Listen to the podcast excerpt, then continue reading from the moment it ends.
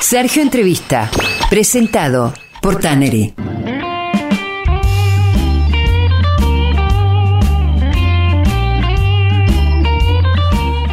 Y en el día de hoy, esta sección que es un especial BDG, eh, nos vamos a, a, pensar en el Día de los Ingenieros Forestales que se celebra hoy en honor a los profesionales en la gestión, preservación y adecuación de un recurso tan importante como complejo, los bosques y su entorno.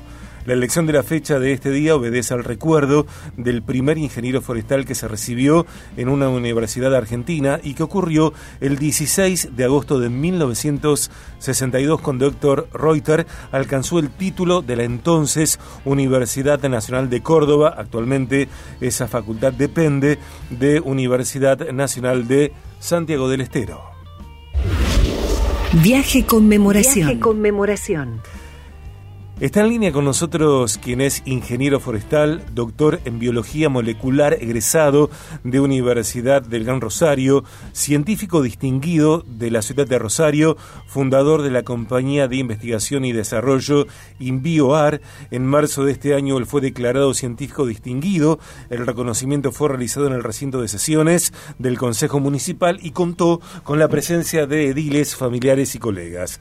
Eh, él volvió a Argentina en 2000 después de haber trabajado durante dos años en Estados Unidos. En la actualidad, su trabajo se exporta a Japón, Europa y Estados Unidos, eh, países donde se están probando los extractos herbicidas naturales que son realizados en Rosario por InBioAR. En ocasión de su reconocimiento, él expresó que numerosas empresas extranjeras están interesadas en desarrollar la tecnología para el nivel global y el objetivo de Invioar es producir en Argentina y comercializar al mundo.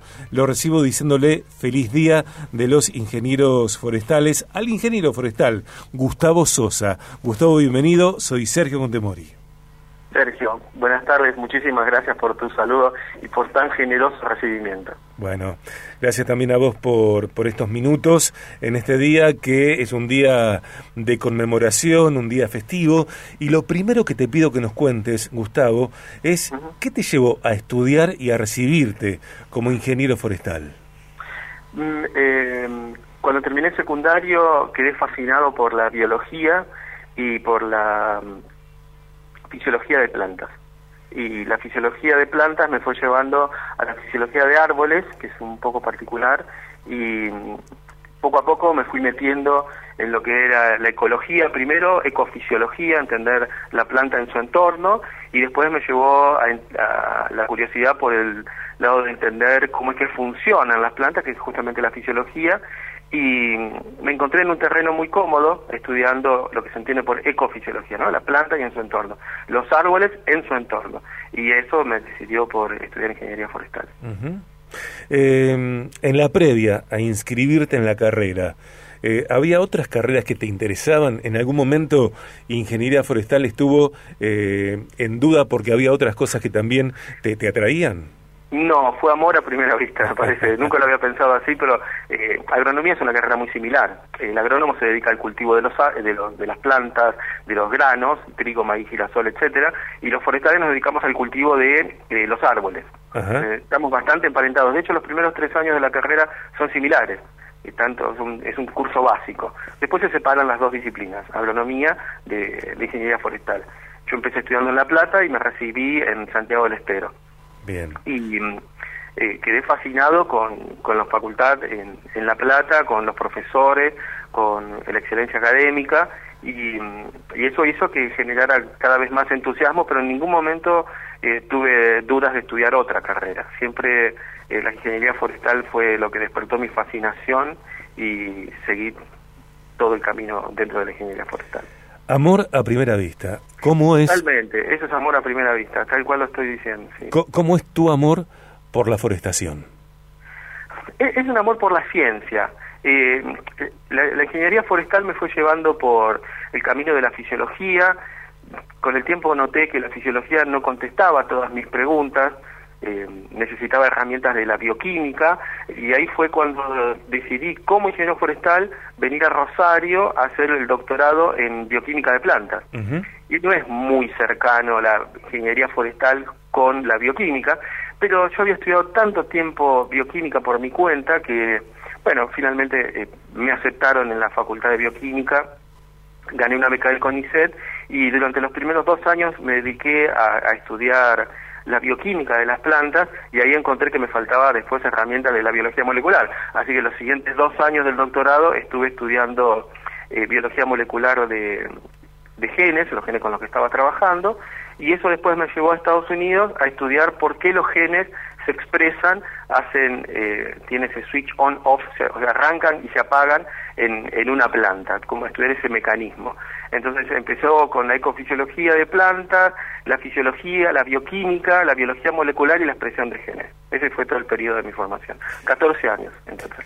Gustavo, hay empresas que se dedican a trasplantar árboles añosos a través de, cuidados especiales, bueno, a veces eh, particulares o, barrios cerrados, barrios privados necesitan una forestación que, que conjugue eh, el medio, lo, ligado al medio ambiente y lo estético y trasplantar, trasplantan árboles. ¿Cuál es tu mirada al respecto y, y cómo contribuye eso a la preservación del medio ambiente? Bueno, hay que considerar que de algún lado lo está sacando ese árbol, o sea, que está dejando un hueco en algún lugar. Eh, todo esto tiene características ornamentales. Claro. No tiene una característica de mejorar el medio ambiente, porque eso se hace en cuestiones muy puntuales. ¿no? Recuerdo en la General Paz en Buenos Aires, en los años 90, masivamente se retiraron los árboles y después se volvieron a plantar pero eso es algo que tiene una, un lado ornamental. Distinto es cuando vos hablas de hacer un enriquecimiento de la flora nativa. Eso es distinto. Ahora estoy trabajando con gente en un proyecto para enriquecer, por ejemplo, si vos quisieras hacer tu mueble de peteribí, eh, sería imposible porque no está la madera. Y digo, qué disparate, ¿no? Nos quedamos sin la madera. Nadie plantó, nadie se le ocurrió plantar los árboles que, que iban a necesitarse en el futuro. no, no se comenzó nunca con eso. Entonces ahora estamos con un grupo de gente intentando eh, reconstruir esos eh, sistemas eh, ecoforestales con maderas nativas que tienen una producción y la van a tener de acá a 50, 70 años. Claro. lo ornamental a veces, no digo siempre, no es inocente, digo, también trae una consecuencia que, que de pronto no preferiríamos. Claro. ¿Qué es Invioar? Eh, la, creamos en, eh, hace 11 años con la idea de buscar en las plantas, todo empieza con los árboles, ¿no? Eh, dejaba hacerte una pequeña intro. Cuando estaba estudiando en Santiago del Estero, eh, debajo de los algarrobos no crecía nada. Y vos decís, ¿por qué no crece nada debajo del algarrobo? Una pregunta súper inocente. Y vos decís, bueno, qué sé yo, hay sombra. Y no, no es la sombra, resulta ser que está lleno de vainas de algarrobo, me puse a estudiar las vainas y resulta ser que en las vainas había un inhibidor. Pasaron muchos años hasta que estoy trabajando en Buenos Aires con un grupo inversor, les cuento el proyecto y me proponen llevarlo adelante. Lo llevamos adelante, aislamos un compuesto que se llama pinitol de siete carbonos, logramos una patente en el en 200 países, la presentamos en Europa, y esto me dio lugar a conocer empresas como Bayer, BAF, eh, grandes globales que estaban interesados en principios activos. Después de este proyecto vino uno, si con una sola molécula, que fue el pinitol que encontramos en el algarrobo blanco, despertamos tanto interés, bueno, vayamos a buscar de a 100 y eso hicimos. Entonces ahí se suma María Lucía Trabaini, que empezó a trabajar conmigo, y llevamos eh, el proyecto a casi todo el país, colectando plantas que producen químicos y estos químicos pueden transformarse en herbicidas potenciales en el futuro. Esa es la idea. Y eso están no solo en los árboles, sino también están en plantas herbáceas.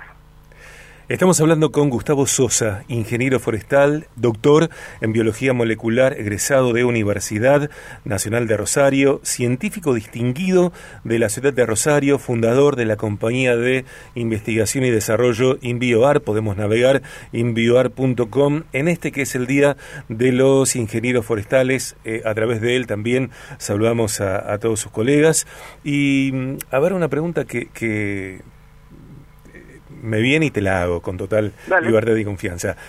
¿Encontrás algo de tu profesión eh, en el jardín eh, de una casa de familia?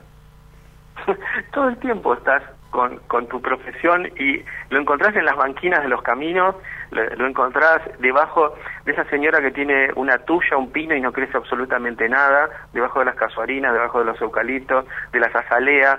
Hay, hay un montón de situaciones eh, Vos sabés que hay una disciplina dentro de la ecología que se llama fitosociología. Qué gran disparate parece, ¿no? Fitosociología, o sea, ¿por qué determinadas plantas crecen juntas y por qué otras nunca crecen juntas? Como que se llevan mal. ¿Pero por qué se llevan mal? ¿Cómo dos plantas se van a llevar mal? Y porque una libera un químico que no deja crecer a la otra, tan simple como eso.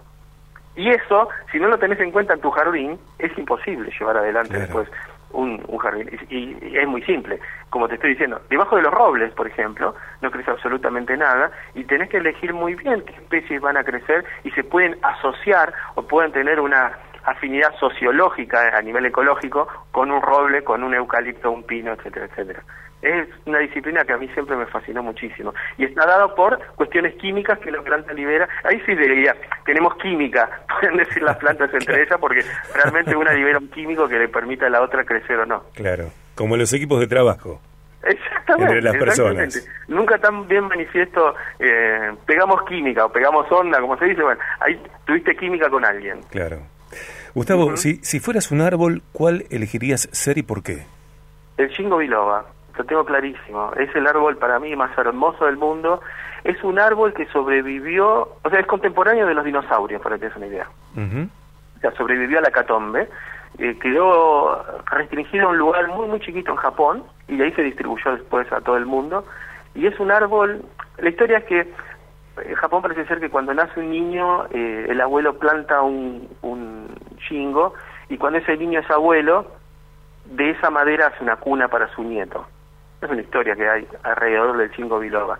Y mm, es un árbol que da una en otoño las hojas se vuelven amarillas, está llena la ciudad de calle Córdoba, cuando venís de Fisherton para acá, hay muchísimos chingos, y es, es un árbol muy, muy lindo que me gusta muy, mucho desde hace muchísimo tiempo, desde muchos años. Eh, ¿Cómo festejas hoy? Festejo estudiando. Tengo un, un, proyecto que, que llevar adelante y la verdad que disfruto muchísimo de mi profesión. Eh, es una profesión que de la cual estoy enamorado desde hace muchísimos años, desde que empecé a estudiar y mm, siento una pasión enorme por lo que estoy haciendo. Eh, hasta ahora no encontré un momento donde yo esté trabajando. Siempre estoy realmente muy, muy entusiasmado con lo que estoy haciendo. Eh, y, cómo, a ver, qué repercusiones sigue teniendo en vos este reconocimiento que recibiste en el Consejo Municipal como científico eh, distinguido de la ciudad, Gustavo? Eh, es, un orgullo enorme que, una, que tu ciudad te reconozca a nivel científico y es un reconocimiento también al proyecto y a la gente que está en el proyecto. María Lucía Travaini, Lara Svensson, Manuel Milano, Tomás Muti, somos todos parte de un equipo, los inversores que apoyaron el proyecto, colaboradores, tenemos colaboradores afuera, gente realmente de primerísimo nivel, conocidos globalmente. Eh, recibir eso es como un broche de oro que yo compartí con todos porque eh, estas cosas no se logran solo, se logran en grupo, se logran en equipo. Y haber recibido este semejante reconocimiento de la ciudad eh, no se, me enorgullece a mí, nos enorgullece a todos como, como grupo. La verdad que no tengo más que palabras de agradecimiento. Eh, la agresión que, que se comete contra la forestación en algunas zonas de Argentina y del mundo, en algunos casos ya no tiene retroceso, ¿no habrá recuperación? No, bueno, ahí hay, una discusión, ¿no? Eh, si hubo bosque, vuelve el bosque. Esto es en líneas generales, ¿no? Eh, Santiago del Estero, por ejemplo, Chaco se desmonta y se hace soja, se hace cultivo de soja, y cuando la tierra se degrada y ya ni la soja crece, se abandona. Ahora, cuando se abandona, la tierra vuelve a ser colonizada. Y este es un proceso fascinante que tiene la vegetación, que puede llevar 80 años, donde viene una primera camada de árboles que se llama vinal. Por ejemplo, esto fue estudiado en los años 60 por Morelo, hay unos trabajos excelentes del INTA, y la primera camada es un vinal, el vinal es un árbol que no es muy longevo, pero da sombra, y al dar sombra crecen los algarrobos por debajo del vinal, y es el lugar justo para los algarrobos. Entonces cuando el vinal cae, el algarrobo puede tomar altura y sobrepasa los vinales, y debajo del vinal empieza, debajo del algarrobo empiezan a crecer las acacias y los quebrachos. Y finalmente volvemos a tener una vegetación que se llama clímax, donde tenés un dosel alto de los quebrachos, un intermedio de algarrobos y luego acacias y otras y otras leguminosas. O sea que tarde o temprano vuelve, tarda muchísimo. Eh, hay un proyecto que tengo en la cabeza que todavía no lo podemos llevar adelante y es hacer esta sucesión vegetal, o sea, del vinal, los algarrobos, los quebrachos, eh, artificialmente. Es decir, podemos llevarlo con la mano para acelerar los procesos. Es un, experimento que, que estamos pensando a, a, futuro, pero podría ser para enriquecer los bosques y mm, para lograr tener especies maderables que sean de interés. Enriquece al programa esta entrevista que te agradezco otra vez y, vamos a coordinar para que dentro de algunos días, algunas semanas, si te parece, te vengas a, estudios y, si querés con la gente de, de Invioar y sigamos charlando de forestación y de cuidados de las especies arbóreas. Me encantaría, encantado, yo quedo a tu disposición. Dale. Gustavo, feliz día otra vez, ¿eh? Muchísimas gracias, que tengas buen día. Gustavo Sosa, ingeniero forestal, doctor en biología molecular, egresado de Universidad Nacional de Rosario, científico distinguido de la ciudad, fundador de InBioAR, compañía de investigación y desarrollo, hoy en el Día de los Ingenieros Forestales. Sergio Entrevista, presentado por Tannery.